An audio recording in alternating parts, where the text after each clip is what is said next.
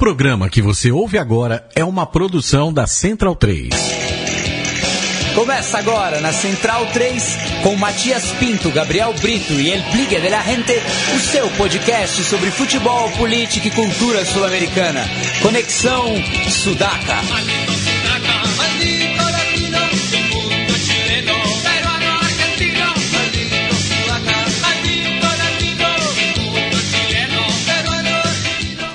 Buenas ouvintes da Central 3, está começando mais uma edição do, Conexão Sudaca, ocupando e resistindo na sua placa de áudio. Meu nome é Matias Pinto e, como sempre, estou ao lado dos meus compas. À minha esquerda está ele, Gabriel Brito, o guerrilheiro da informação. Tudo bom, Gabriel?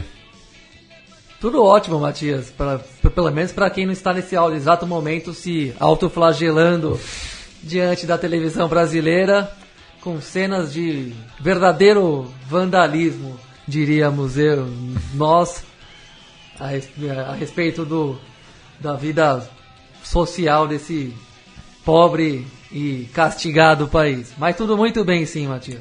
É, tirando os problemas, tá tudo certo, né? Já diria o outro.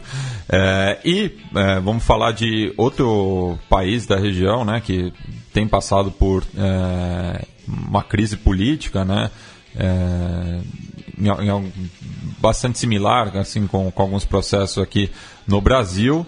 É, mas que, claro, por ser um, um, país da América do Sul, passa completamente desapercebido aqui do, do, dos meios de é, comunicação nacionais. Estamos falando do Paraguai e estabeleceremos contato agora com o Aristide Ortiz, ele que é diretor do EA, né, do, do meio digital EA, e ele vai explicar para a gente um pouco dessa proposta e também da, dos últimos acontecimentos no Paraguai. Tudo bom, Aristides?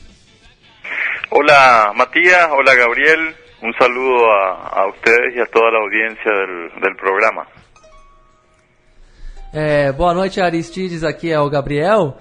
Antes da gente entrar nas questões é, do, do país vizinho ao Brasil, do, nas questões na, conjunturais do Paraguai, queria que você contasse pra gente e pro nosso ouvinte como é que é o projeto dessa revista eletrônica que vocês criaram aí no Paraguai chamada EA.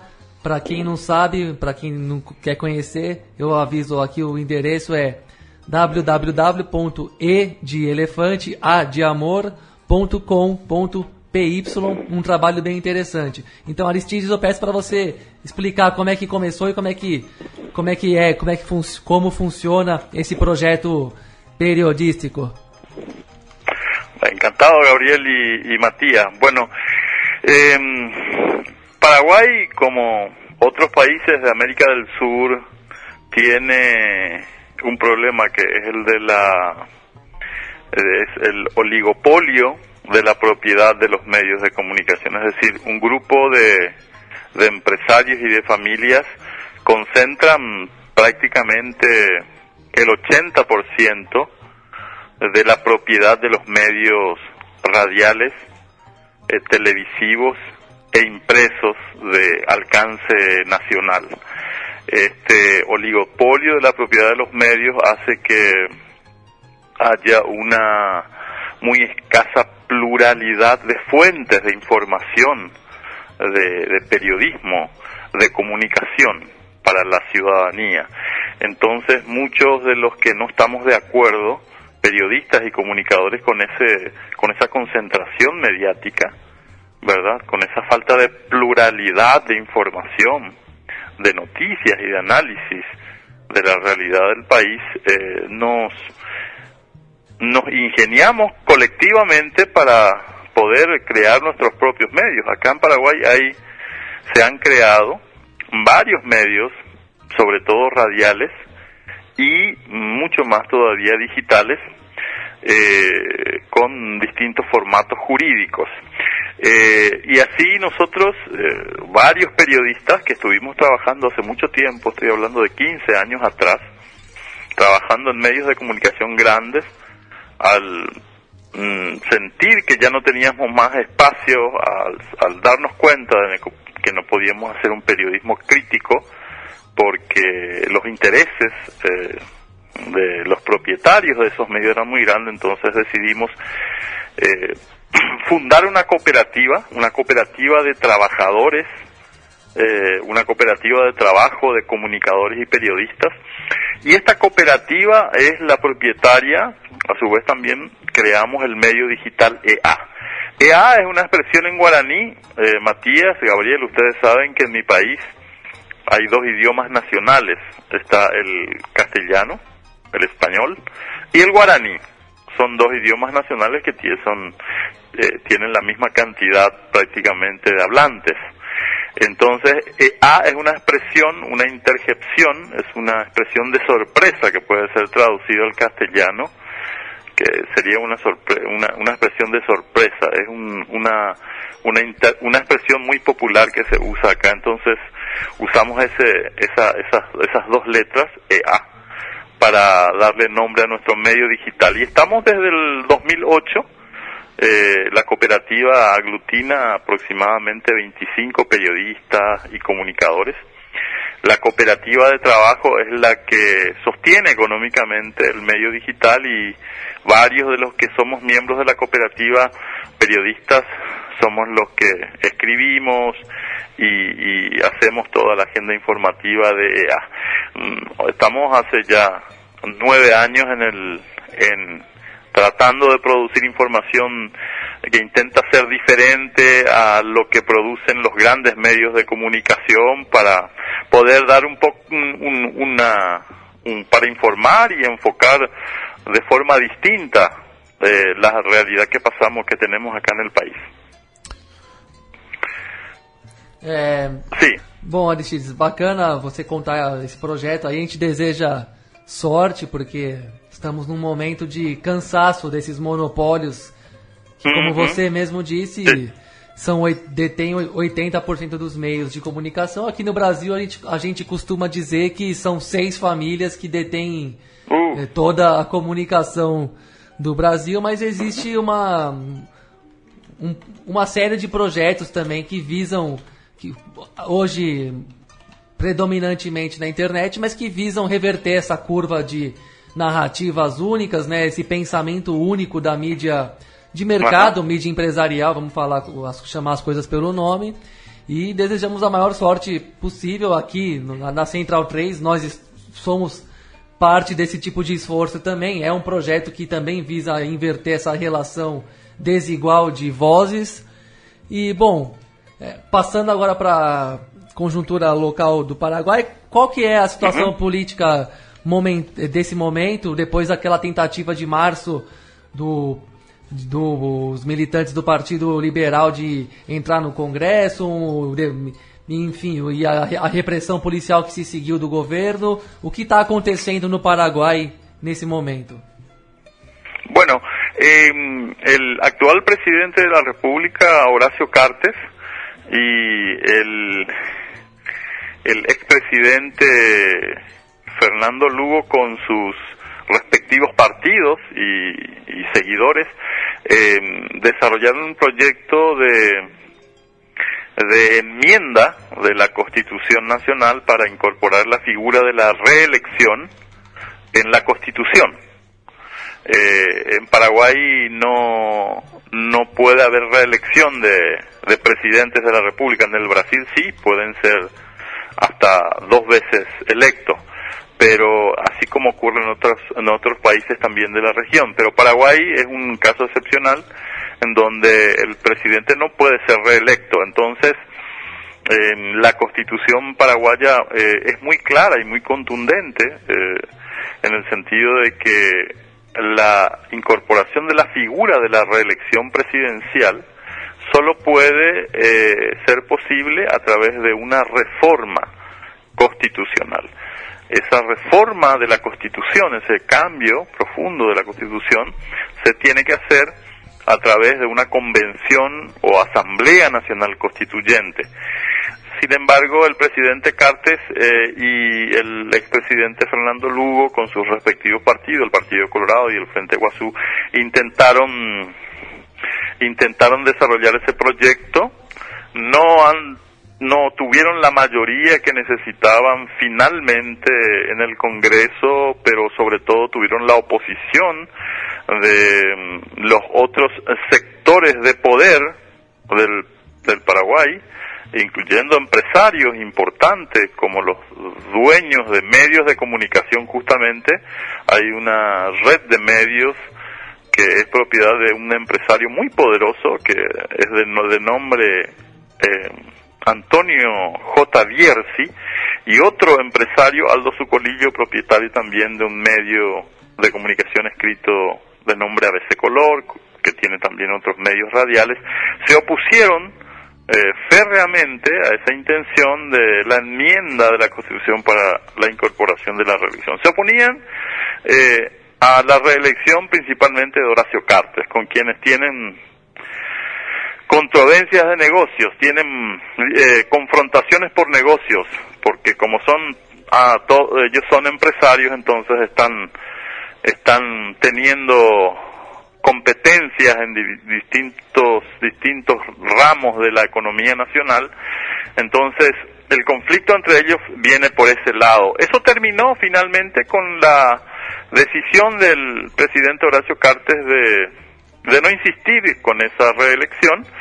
Y hoy la situación actual es que eh, los que tenían mm, mejores intenciones de votos, mejor, eh, más apoyo electoral, los que podrían ganar las elecciones, como es el caso del expresidente Fernando Lugo, eh, o el expresidente Nicanor Duarte Frutos, un expresidente también colorado que estuvo antes Fernando Lugo, ellos mm, no pueden candidatarse y aparece un escenario nuevo, un escenario nuevo en donde hay nuevos candidatos del Partido Liberal Radical Auténtico, del Partido Colorado, eh, el Frente Guazú, el Frente de Izquierdas todavía no tiene candidato, pero Horacio Cartes ha terminado eligiendo a un candidato, que es el que va a apoyar, cuyo nombre es Santiago Peña.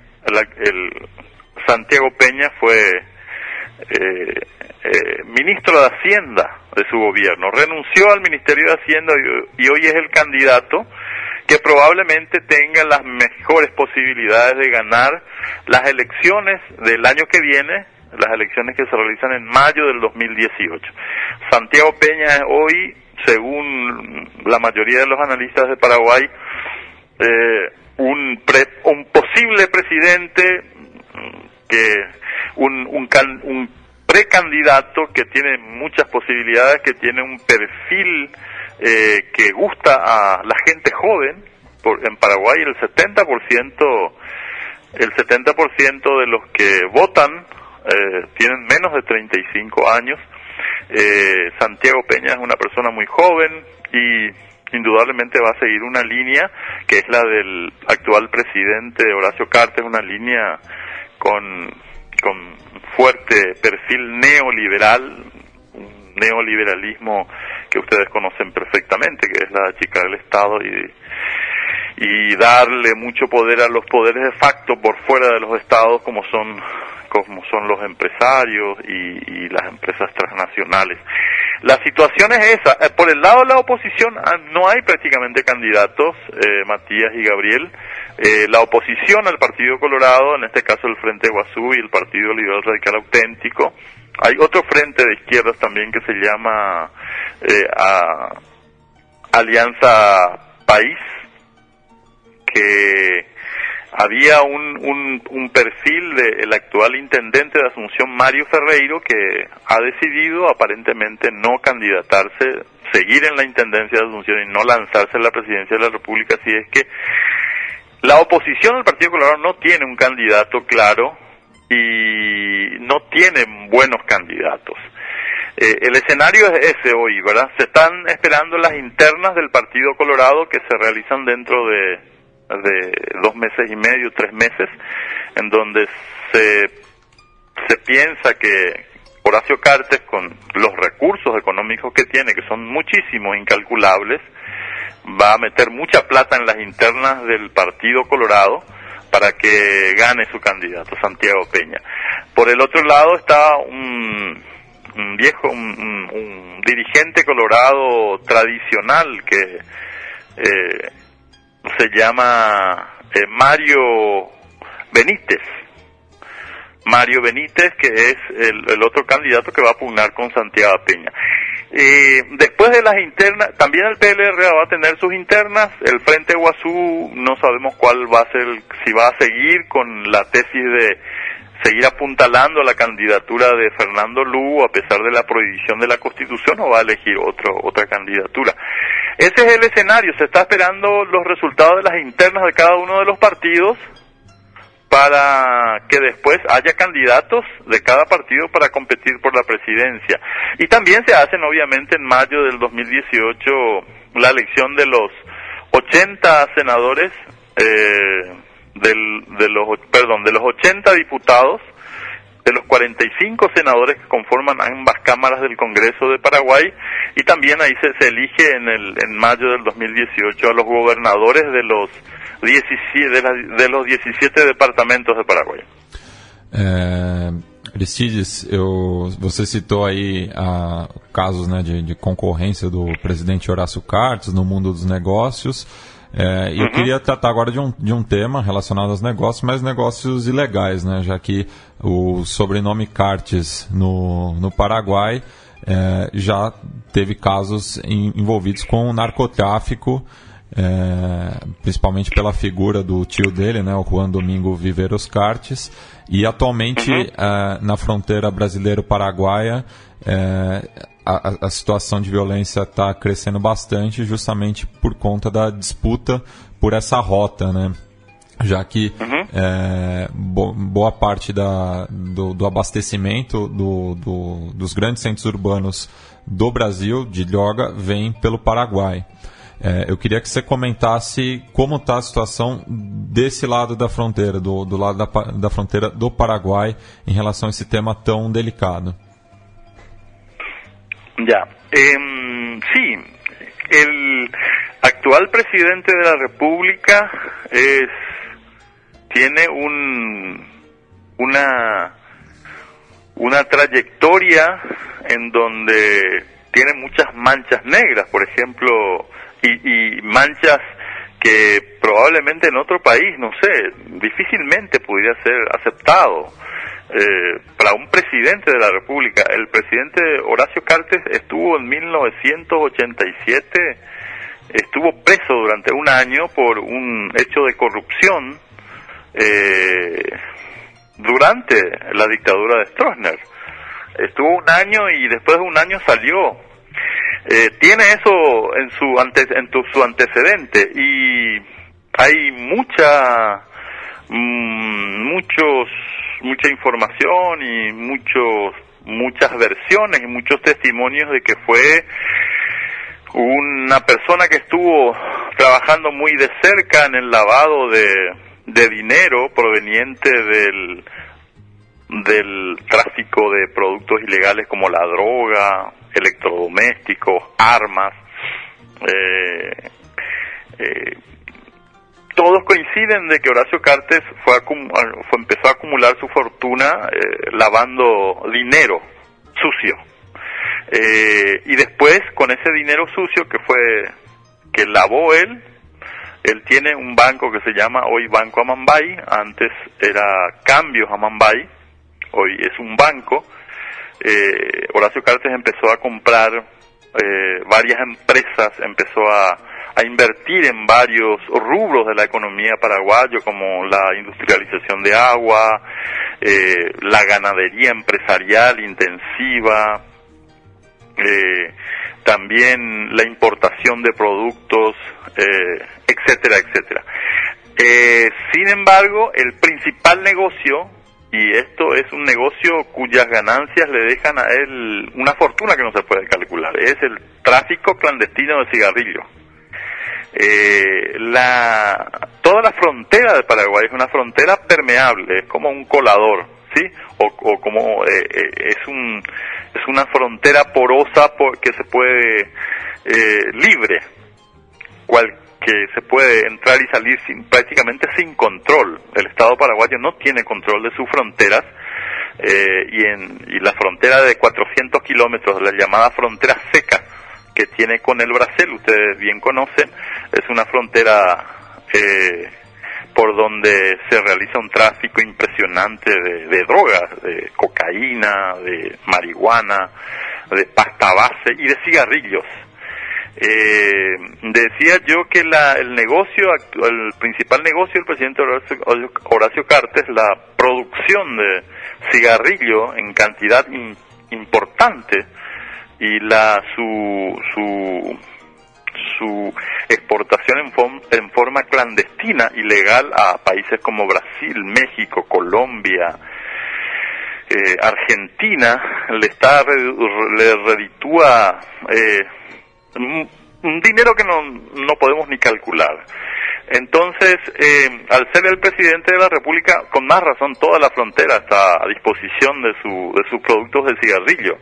Y han aparecido publicaciones en varios medios de comunicación, incluyendo los grandes medios de comunicación, de que ha tenido vínculos con ha tenido vínculos con los grandes traficantes de, de, droga, ¿verdad? Con el narcotráfico, principalmente en la zona de Ciudad del Este. Eh, en donde hay pareciera que hay una alianza entre narcotraficantes y los que trafican cigarrillo ilegal eh, y hasta se calcula que el negocio clandestino del cigarrillo es, es, es mayor en, en, cantidad, en, cantidad de dinero que, que el narcotráfico en, en este momento, ustedes lo saben, ¿verdad? Eh, así que la, la frontera paraguaya está a disposición de, de del negocio clandestino de cigarrillo que le está afectando a los industriales brasileños, ¿verdad? Eh, esto se ha publicado también varias veces en Brasil, en, en Argentina, los medios de comunicación de México igual o de Colombia han denunciado de que el presidente de, la, de, un país, en este caso de Paraguay, está metiendo una cantidad impresionante de, de, de marcas de cigarrillo en sus mercados. Eh, la, frontera paraguaya está así. Lo mismo pasa con el tráfico de, drogas. Eh, Paraguay hoy, de, de, ser un país de ruta, sigue siendo un país de una ruta, la ruta principal de la cocaína, mm, de la marihuana y de la pasta de la pasta base que pasan, llegan al Brasil y una parte va a Europa, también está procesando eh, cocaína. Hay procesa, hay se hace procesamiento de droga en Asunción, en el departamento central y sobre todo en el departamento de Amambay y de Concepción, que son los departamentos que están cerca de la frontera con el Brasil. Certo, Aristides. É, falando, des, é, desdobrando um pouco esse assunto econômico, é, essa situação de não só de monopólio, mas como de cartel mafioso mesmo do, uhum. do da economia e do, território, e do território que produz as riquezas do país. Queria que você desse para a gente um, um, resumo, um panorama da situação econômica do país, do emprego, do desemprego, como é que está a vida do trabalhador médio no Paraguai, considerando que aqui no Brasil a crise afeta mais e mais gente, e o país aqui tem praticamente 20 milhões de desempregados entre os que entre os que estavam no mundo formal e informal e tudo mais. E como é que é essa situação do mundo do trabalho e da, do quadro econômico para os trabalhadores comuns? Sí. Paraguay tiene una población, el 20% de la población paraguaya eh, es una población que está eh, en la pobreza. Eh, Paraguay tiene una población de 7 millones de habitantes, 7 millones. De, entonces, de los 7 millones de habitantes, eh, aproximadamente un millón quinientas mil personas están en la pobreza y de el 10% de la población paraguaya está en la extrema pobreza, en la indigencia, es gente que ya no come tres veces al día. Eh, en cuanto al desempleo, eh,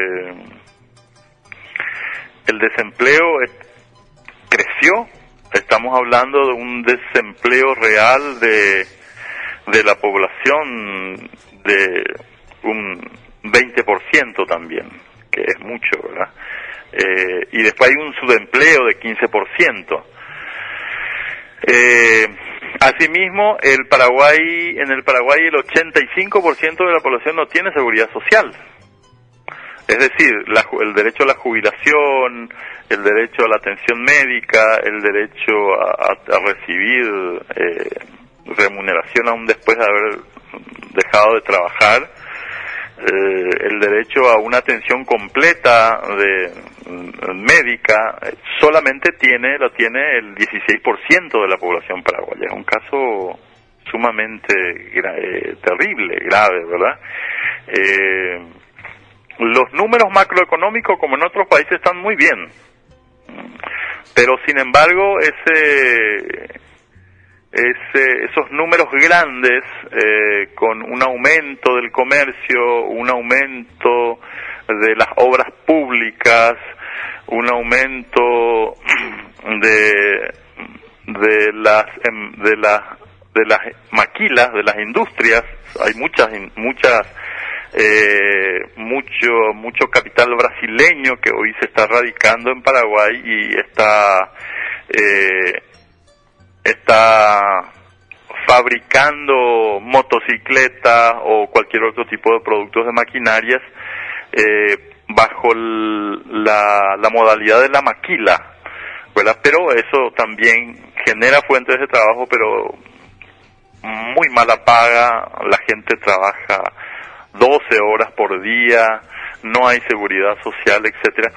Entonces, la economía paraguaya en términos de macroeconómicos, en términos de movimiento de dinero, eh, ha mejorado. Sin embargo, la economía real, la de la gente, la economía de la calle, de los pobres, ha empeorado. Eso, los, los últimos números de la de la Dirección General de Encuesta, Estadística y Censo de Paraguay han confirmado de que la economía real, la economía, o sea, el trabajo de calidad, ese trabajo que debiera darte seguridad social, eh, ha disminuido en forma significativa y también aumentaron los pobres, aumentaron los pobres y los pobres extremos. É, e falando dessa situação de pobreza, Aristides, é, já para finalizar, é, eu queria que você desse um panorama também, desde o massacre de Curugati é, e a disputa por terras né, no, no, interior do Paraguai e a situação é, justamente entre os agropecuaristas é, brasileiros e uma resistência campesina, principalmente com a formação do Exército do Povo Paraguaio.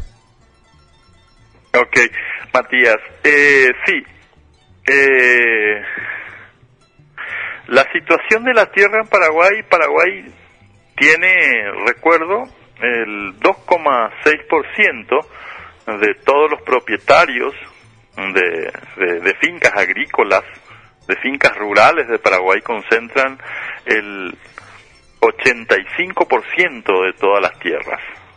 O sea, es una, una un, eh, Paraguay es uno de los países en donde hay una mayor concentración de, de, de tierra rural, de propiedades rurales eh, está entre los primeros países en donde hay mayor concentración.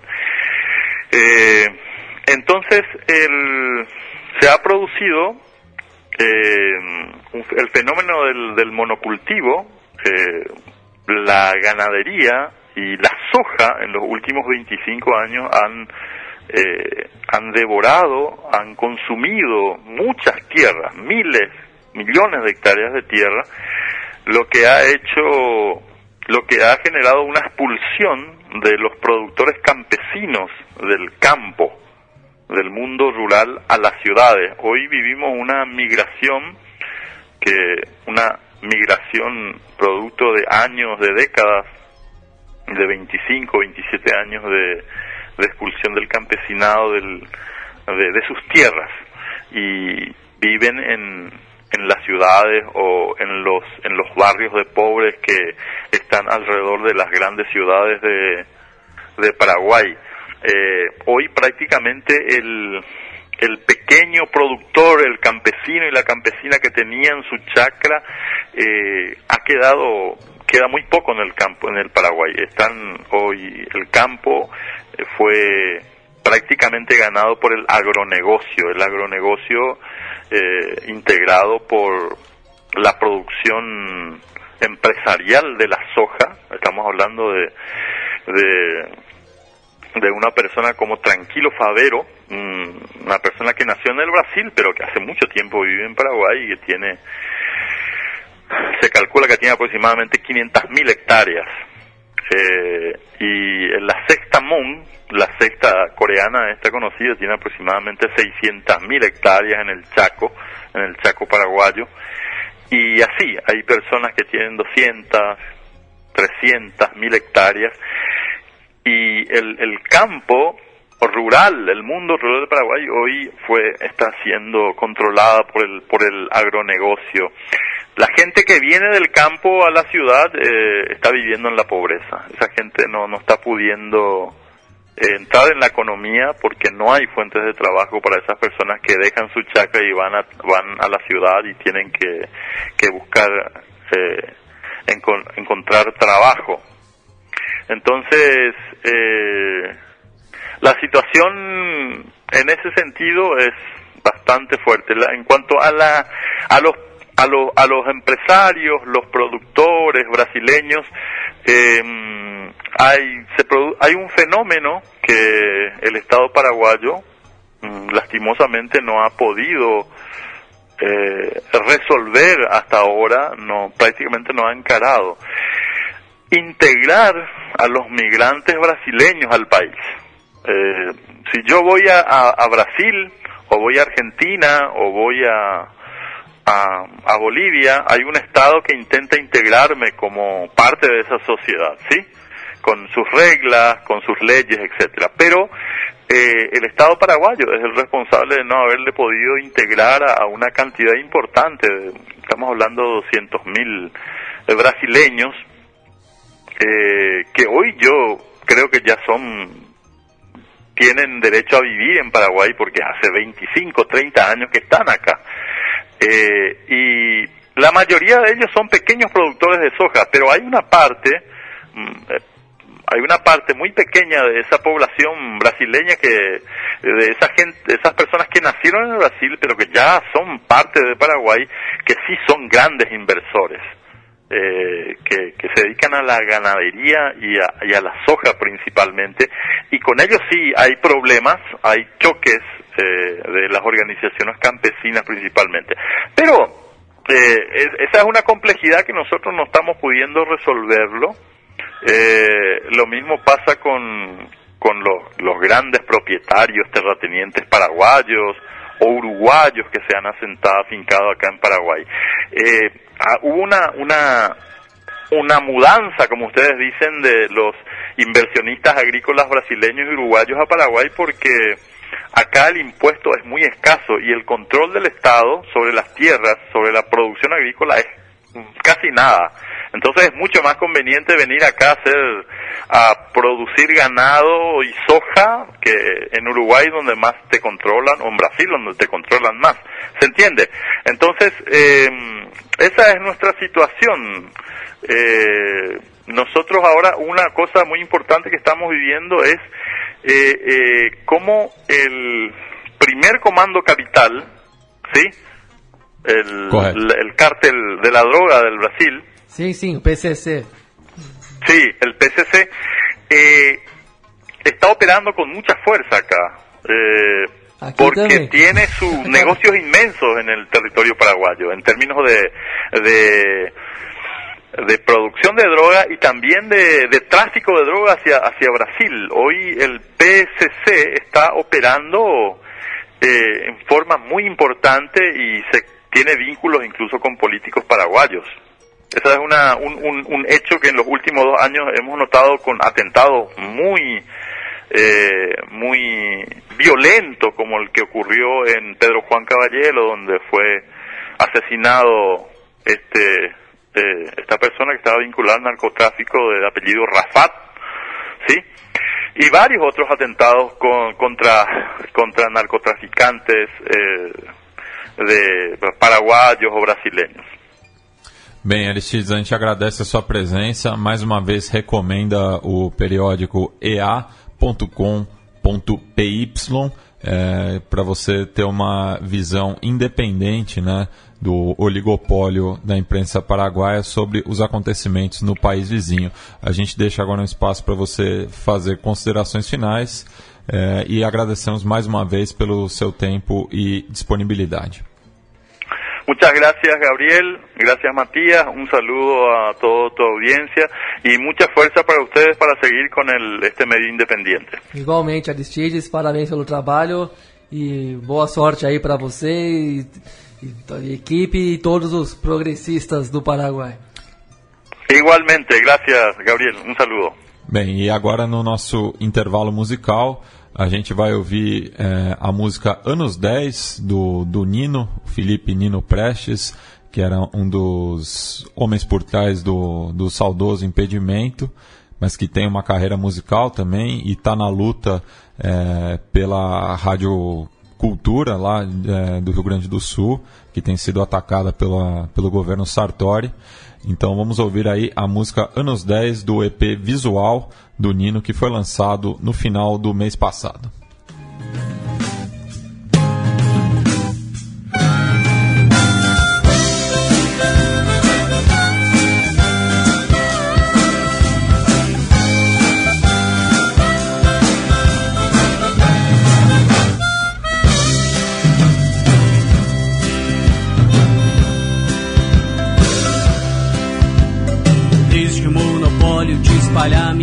Mentiras acabou. Acompanho todo mundo o tempo inteiro. Perco a hora com a melhor bobagem dos últimos cinco minutos. Tento achar alguns frutos no meio do deserto. Fico desperto, tenho olheiras de pouco dormir. Minha plantinha já secou e as minhas roupas estão todas sujas. Tento me distrair, tento cuidar de mim, mas por mais que eu puxe, o mundo sempre vai atrás. Então eu participo, mas mantendo a distância segura da minha casa. Separo os lixos recicláveis, jogo fora as amizades descartáveis.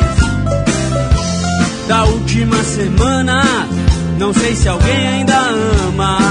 Perdemos toda a fé, muito prazer, me chamo anos 10. Muito prazer, me chamo anos 10. Muito prazer, me chamo anos 10. Muito prazer, me chamo anos 10.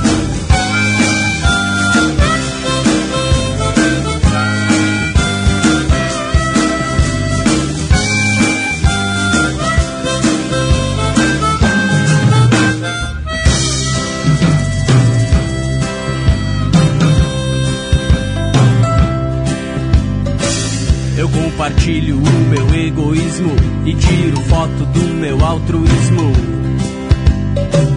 Marquei presença no evento do evento, mas minha alma não veio. Tentei achar um esteio, um chão mais eureka. Fiz como Zeca, deixei a vida me levar. Gosto de coisa velha pra ser moderno e de tecnologia pra ser medieval. Tem gente que se gosta e tem profeta que se dá bem desejando o mal.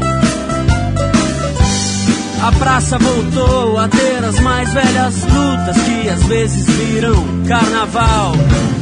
Eu do sofá crio um movimento, mas ele acaba sem soprar um vento. Ninguém nos representa, mas nem sei se a gente tenta. Perdemos toda a fé mas sei quem vende se você quiser. Muito prazer, me chamo Anos 10. Muito prazer, me chamo Anos 10. Muito prazer, me chamo Anos 10. Muito prazer, me chamo Anos 10. Muito prazer, me chamo Anos 10. Muito prazer, me chamo Anos 10. Muito prazer, me chamo Anos 10. Muito prazer, me chamo Anos 10. Muito prazer, me chamo Anos 10.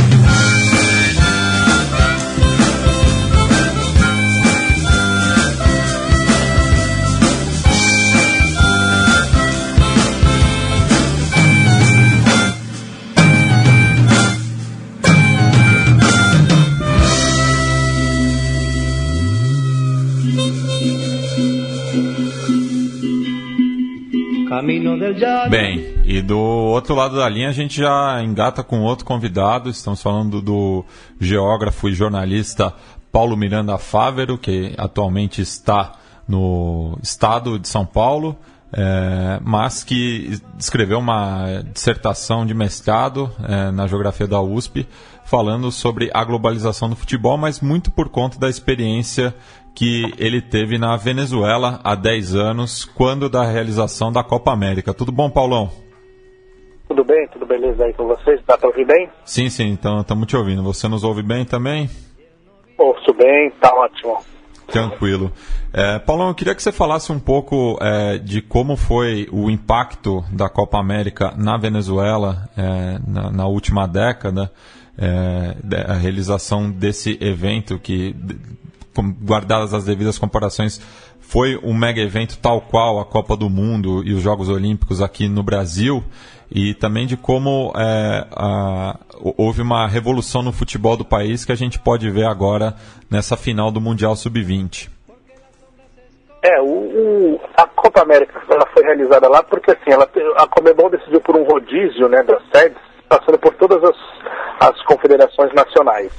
E a Venezuela era como se fosse a última da fila, né?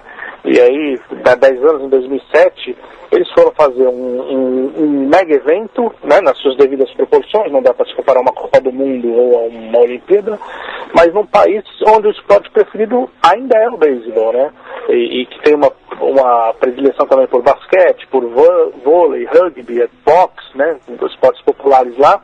E a intenção naquela época era o quê? Popularizar o futebol.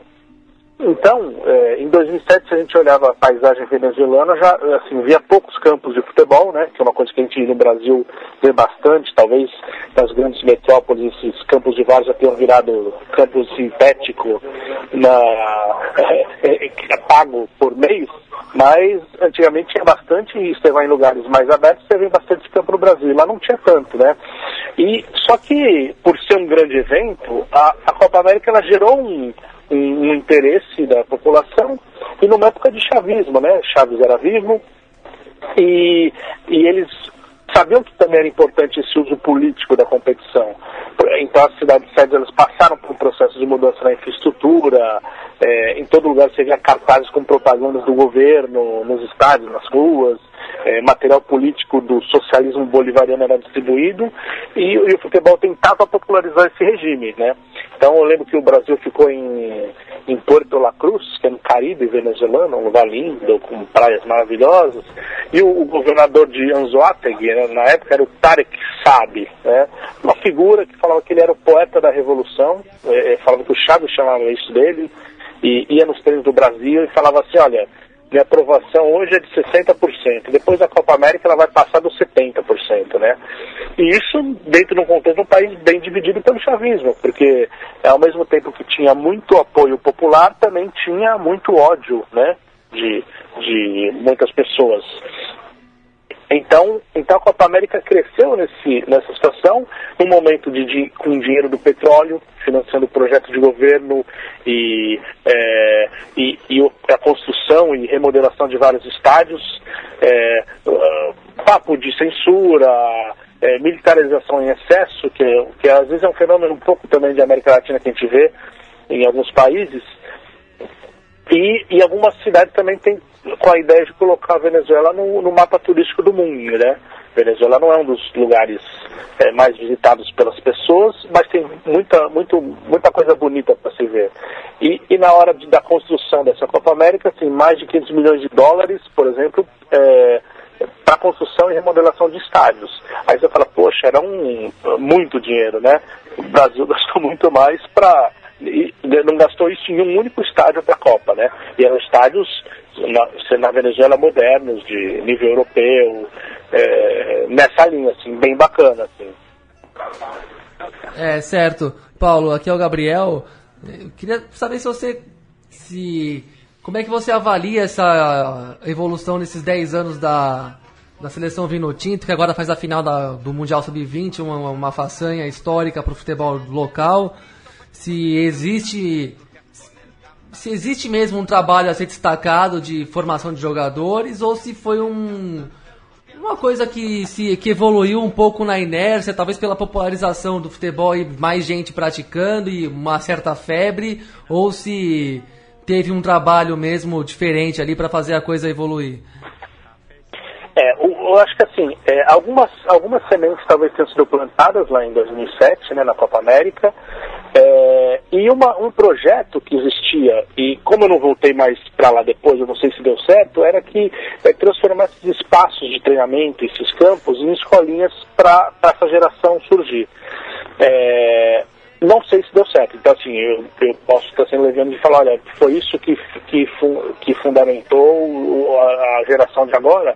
Mas, assim, passando a, a, conversando com o pessoal lá da Venezuela, a ajuda de um outro colega daqui do, do Estadão Ciro Campos, é, ele, a primeira que, assim, a seleção, essa seleção sub-20, que está na Coreia do Sul, vai fazer a final no domingo cedo contra a Inglaterra, ela, ela teve uma boa preparação para o sul-americano, um sul-americano que, por exemplo, o Brasil não conseguiu se classificar, né, entre as seleções, então isso é importante, e, e depois desse grupo ele conseguiu viajar com a, com a seleção adulta é, em partidas antes do Mundial, é, e, e, foi pela Itália, enfrentou Juventus, Sampdoria, seleção italiana sub-20, antes da viagem para a Coreia do Sul. Então teve uma preparação importante. E um outro ponto é que ela conta com uma geração de jogadores que não apareceu no país há muitos anos. Então, assim, dá para citar o, Adalberto Penharanda, o Jefferson Soteudo, o Ronaldo Penha, o Ian Herrera.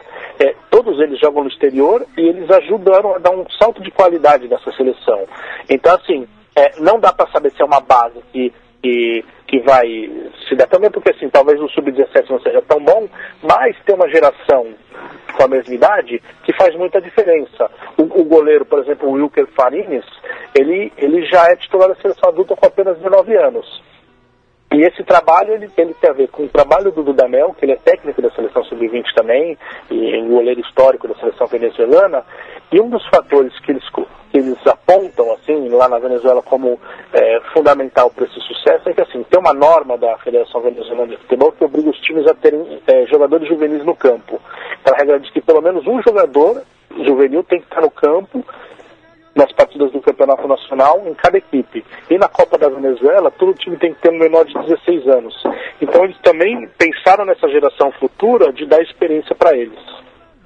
É, Paulão, e olhando, né, agora vai reabrir a janela de transferências é, do mercado estrangeiro para o futebol brasileiro. E eu queria saber se existe algum clube brasileiro de olho numa dessas promessas da seleção Vinotinto, já que nos últimos anos os, os clubes daqui têm é, prestado mais atenção é, do, dos outros lados da fronteira e principalmente jogadores venezuelanos como o Serras e o Otero têm chegado ao Brasil com maior frequência. É, o, o próprio Guerra também, né, que está no Palmeiras. Que faz sucesso, mas é, eu acho que assim, eu não sei se os, os times brasileiros estavam olhando. É, mas se estão olhando ou se querem olhar, já foi. O time está na final do Mundial Sub-20. Esquece. Vai tudo para a Europa, vai para time grande. Por quê? Porque esses torneios são a maior vitrine possível do futebol. Então, quem, se não fechou nenhum contrato com, com esses jogadores, eles vão para times grandes da Europa e você não vai ter como competir com esse, esse poder aquisitivo dos clubes europeus. Infelizmente. É, dá para dizer que o, o, futebol local ainda é muito inexpressivo economicamente, né? Não tem uma, uma saída, um mercado interno. Acho que essa assina de, da exportação vai ser talvez permanente no futebol venezuelano, dá para dizer assim, né? É, dá porque assim, é, o campeonato local ele ainda é muito ruim. Né?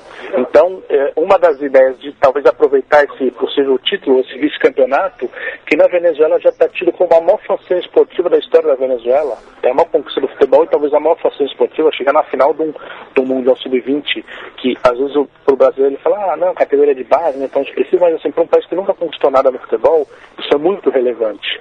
E, e a ideia é fazer o quê? Por exemplo, a Venezuela tinha oito times na, na Libertadores e na Copa Sul-Americana todos foram eliminados na primeira fase.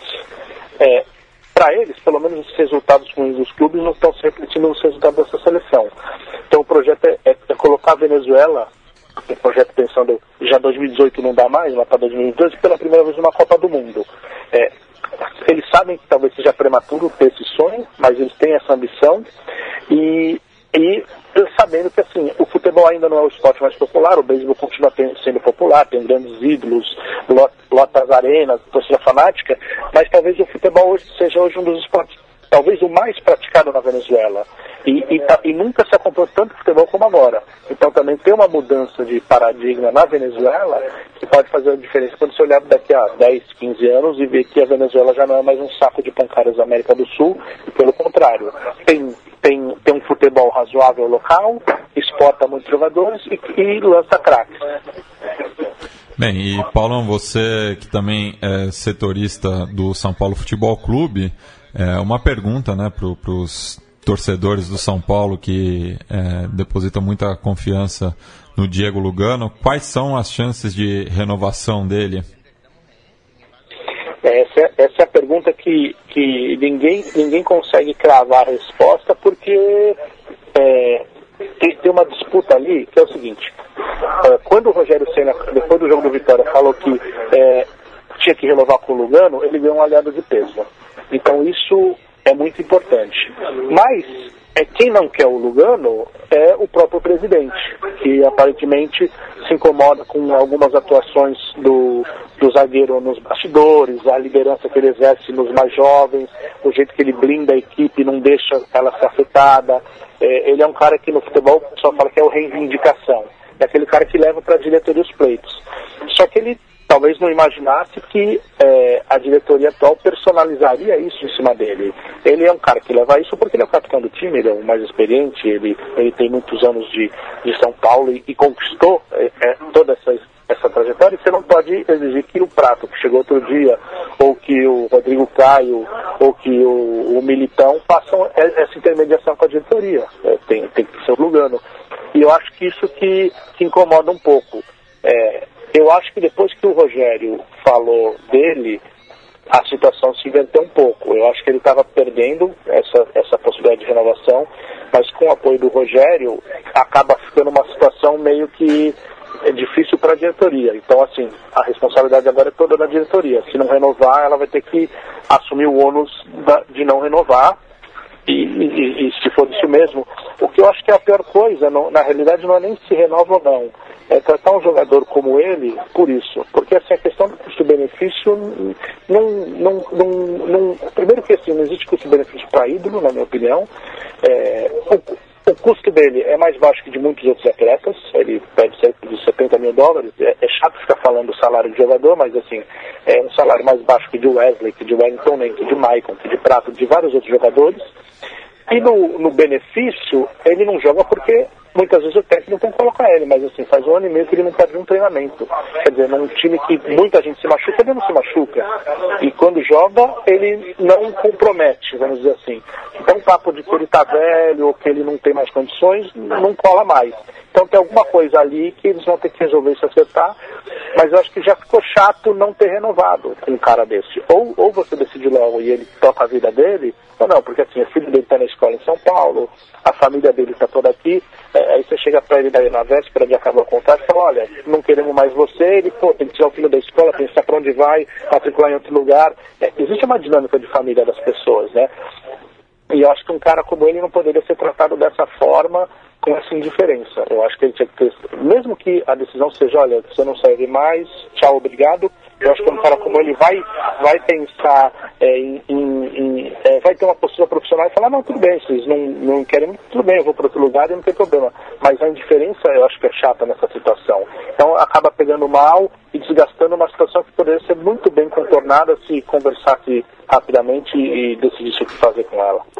Bem, agradeço a sua disponibilidade, Paulão, você que nos atendeu no, no seu horário de jantar. Então, é, te libero também para você é, se alimentar, que é importante, e que tenha um bom proveito. E mais uma vez agradeço é, pela sua presença aqui no Conexão Sudaca.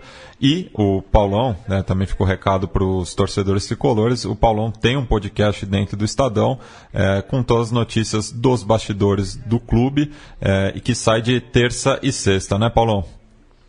É isso mesmo, estamos fazendo esse podcast. É, é, meio difícil, não gosto muito da minha dicção, minha voz é complicada, mas estamos tentando isso e fazendo. E, e, eu que fico feliz de participar. Podem contar comigo.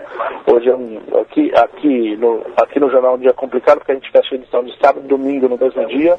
Então já estou apresentando o clássico do fim de semana, é, tem uma exclusiva com o Jusilei, falando coisas legais. Então, é, e, e, e, aquele horário. Daqui a pouco eu vou jantar e volto para continuar escrevendo e vocês também estão trabalhando e fazendo essas coisas de vocês e, e acho que é legal esse intercâmbio nosso. Tamo junto. Bem, passemos agora, passemos agora para é, o nosso quadro da lembrança, né, o Recuerdo de Pacaraí, já que nessa semana o Deportivo Moron, clube tradicional né, ali do, do oeste da Grande Buenos Aires, é, garantiu seu retorno à B Nacional, a segunda divisão da Argentina, depois de 17 anos de ausência, né?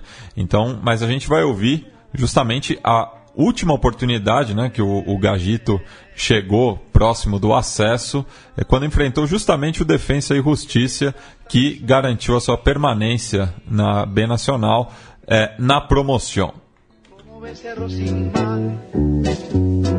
Recuerdos de Ipacaraí.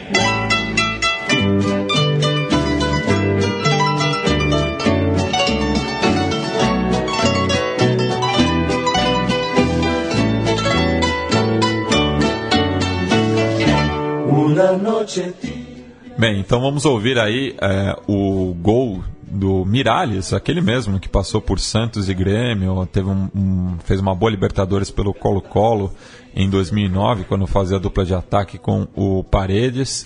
É, ele fazendo o terceiro gol que garantiu o empate e a permanência do Alcon de Florença Varela é, na B Nacional em 2006. Então, se não fosse esse gol do Miralles, dificilmente eu acho que o, o, o, clube ali do sul da Grande Buenos Aires teria chegado tão longe nesse ano. Mais uma vez o relato é do do Cláudio do Cláudio Blanco, perdão, da Rádio Grande Buenos Aires é, e sinta a emoção e a importância deste tento. Acaba de contar ele El, el, tanteador defensa, viene el protazo largo, le pone dramatismo al partido defensa, pero no sé si va a tener tiempo. Va Rubén Darío Ferrer, cayó Ferrer, le queda Vega, Paul, Paul para defensa, es la última, es a todo o nada, tiene que ir errando. Así va a pegarle moles. ¿Quién va? Rubén también esta pelota. Así va a correr nuevamente para pegarla hasta el Zapo Cuartas, que no sé qué andaba haciendo por acá. Roberto Oste también anda por ahí. ¿eh? Va Roberto Oste, va todos. Los fantasmas vivos y los que ya no están. De defensa meter presión en la última pelota. Está todo nada, señoras y señores. Y va a quedar para morir de pie o para hacer la heroica. Señoras y señores, 49 minutos. Según mi tiempo, ya estamos en tiempo cumplido. Todo defensa está Hernando va al área. Todo Morón defiende. O se queda Morón o sube Morón o se queda defensa. Va todo defensa. Señoras y señores, el milagro se posa, hay un aura. Acá en Florencia Varela, cuando nadie ya pensaba llegar con una mínima esperanza. Morón no lo puede creer. Va a cantar el gallo en el albo, volará la icona. Va Miralles, va Miralles, todo Morón está haciendo barrera.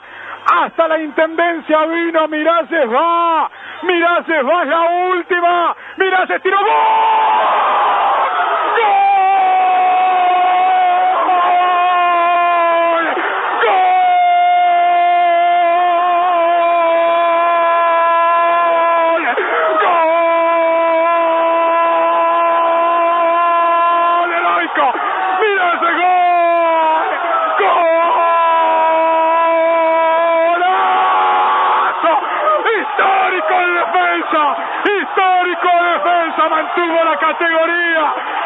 Histórico que se conoce en el fútbol del ascenso.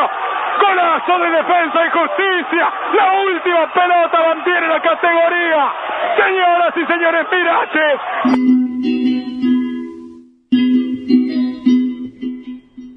Ao fundo vocês ouvem Simão Dias, um grande compositor venezuelano, é, com o álbum Tonadas de 1974 e falar né, da trajetória do Ezequiel Miralles, ele que surgiu no Liniers de Bahia Blanca, passou por Huracan de Três Arroios e Ferrocarril antes de chegar no Defensa e Justiça, que foi o grande chamariz dele, passou depois para o Racing, Tajeres de Córdoba, Everton, Colo-Colo, Grêmio Santos, aí foi para o México no Atlante, voltou para a Argentina no Olimpo, ainda passou mais uma vez pelo Chile no Everton para encerrar a carreira no Huracan é, de Buenos Aires. Foi bicampeão é, chileno, tanto pelo Everton quanto pelo Colo-Colo. É, e nessa promoção em 2006, esse sistema que era fantástico, né, que foi abolido em 2012, cabe lembrar que era o, o antepenúltimo clube da, da B Nacional contra o segundo melhor da B Metropolitana. O, o Deportivo Moron, naquela ocasião, passou por cima do é, Deportivo Armênio, depois pelo Tajeres de Remédio de Escalada. Não, perdão, passou pelo Estudiantes de o, pelo Armênio, desculpa, depois pelo Tajeres de Remédio Escalada e ganhou a final do reducido contra o Central Córdoba de Rosário. É, empatou o primeiro jogo é, em Moron por 1 a 1 estava ganhando até o, os acréscimos por 3 a 1 do Defensa e Justiça, mas o Alcon fez dois gols, esse último do Miralles, era o último lance do jogo, e como tinha a vantagem desportiva para a equipe é, da divisão é, superior, o Alcon de Florencio Varela garantiu a sua permanência. É, nessa semana também tivemos o acesso do Sacatispas ali de Vigia Soldati no sudoeste da capital é, argentina. É, o clube que jamais disputou né, a, a, ter, a, terceira divisão argentina e garantiu o seu acesso sendo campeão. É, Gabri, considerações finais? Ah, primeiro, é, destacar é, as entrevistas mesmo, né? Acho muito muito, interess, muito interessante fazer esse essa escavação pelo continente em países que a gente nem sempre consegue boas fontes de informação, né? Conseguir colocar Paraguai e Venezuela aqui na, na linha de frente do nosso, noti do nosso noticiário e da, e da nossa discussão é, é bem legal, assim, porque Geralmente, mesmo nós que gostamos de acompanhar os assuntos gerais do continente, nem sempre estamos, estamos tão bem informados sobre isso, nem sempre chega muita coisa aqui e nós temos tempo.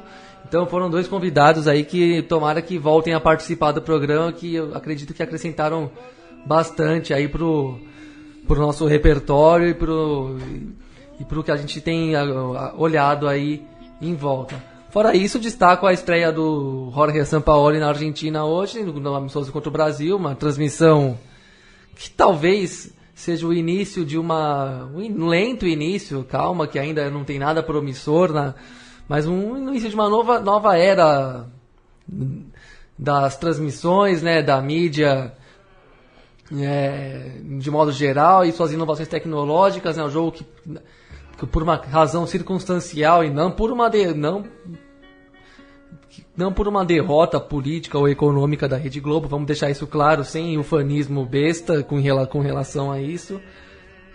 Mas uma experiência nova que a CBF encampou, provavelmente porque está bem orientada no sentido de, é, comé de mercado, né, de estar tá olhando para o futuro mesmo.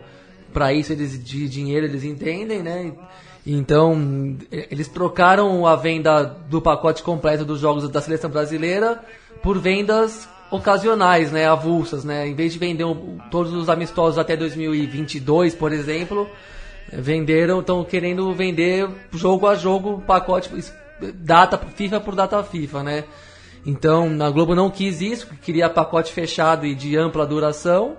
E a CBF bateu o pé e quis vender só esses dois jogos. Como a Globo não aceitou, a CBF fez um experimento que eu acho muito interessante de colocar o jogo nas televisões públicas e, ao que me parece, na internet também, ao vivo, né, na, no canal da CBF na internet também transmitiu a partida ao vivo, narrada pelo Nivaldo Prieto na, na TV Cultura, que foi onde eu assisti, comentada pelo Rei, que estava.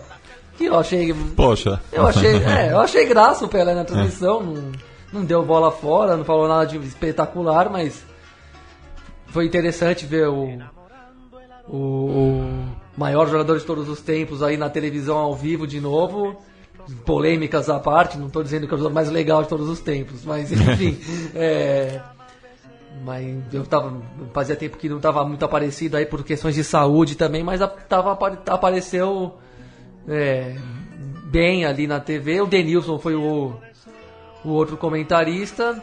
Uma transmissão legal e quanto ao jogo em si, uma boa estreia dos comandados de São Paulo já no, na sua no seu desenho de time é, padrão, né, daquele que fez seu nome num 3-4-3 com algumas variantes e nuances ali, de Maria bem aberto na frente, uma, uma- ainda o Higuaín de titular acompanhado por Messi de Bala, Messi de Bala não exatamente como atacantes de lado, mas como atacantes que vinham jogar pelo meio de campo também. Banega e Lucas Bilha fizeram uma boa dupla de volantes também, né? Uma, uma, uma primeira vez que eu vejo a Argentina jogar muito tempo sem o Mascherano ali tomando conta da região, da- da- sem, sem ser o xerife ali da meia cancha. Três zagueiros atrás, né? O Maidana, Mercado e Otamendi. E da parte, enfim, uma partida que deu um bom sinal. A Argentina estava numa situação dramática, ainda está nas eliminatórias, porque tem que teria, a meu ver, que reverter a suspensão do Messi de três jogos ainda pela frente, que eu acho um absurdo.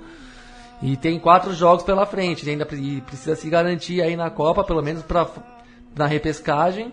Fez um jogo consistente, o Brasil também fez o que tinha que fazer, criou muitas chances, perdeu gols, jogou sem o Neymar, mas tem boas opções para além do Neymar. O Tite tratou de testá-las e, enfim, fez um jogo correto, interessante e tal. Apenas tomou o gol em, em uma das coisas que, eu, que é vício para quem está acostumado a acompanhar. É vício em time do Tite mesmo, sempre sair da área com a intenção de deixar o, adversário em impedimento, né? E dessa vez a, a saída foi lenta, tanto para combater o, o- o cruzamento do Di Maria no escanteio que foi recuado para trás, como para os próprios zagueiros que não colaram corpo a corpo ali no meio no miolo da área. Thiago Silva voltou a jogar, foi o capitão até, e o Gil, que lá na China a gente sempre tem dúvidas do que, que se está no potencial máximo do seu futebol, perdeu na bola aérea ali para os zagueiros argentinos, Maidana tocou na trave e o mercado, em condição legal, empurrou no rebote para dentro. Depois, o como eu disse, o Brasil perdeu seus gols, jogou uma partida correta, uma derrota que não afeta em nada e que para a Argentina realmente é mais importante para moralizar o que interessa, que é o que vem pela frente, que são as quatro decisões valendo vaga na Rússia, onde o Brasil já está garantido. E para finalizar o programa, tem mais um lançamento é, da semana passada, é, um encontro de gigantes, né? O Pablo Lescano representando a Cúmbia Vigeira e o Fidel Nadal representando o reggae argentino. Então vamos ouvir Gente que no e até o nosso próximo encontro.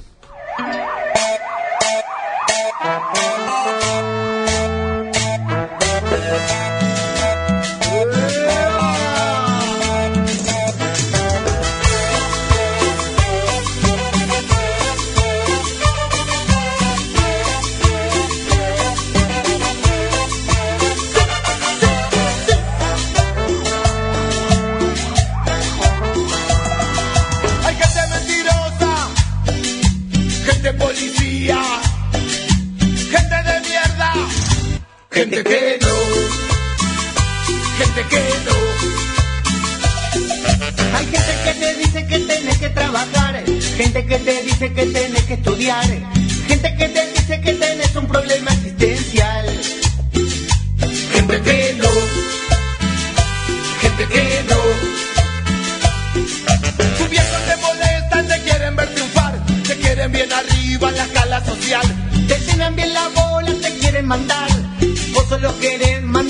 a cagar. Gente que te escucha, Gente que no, gente que te banca, gente que no, gente que te invita a su casa a dormir. y después te deja en la calle morir. ¿Y.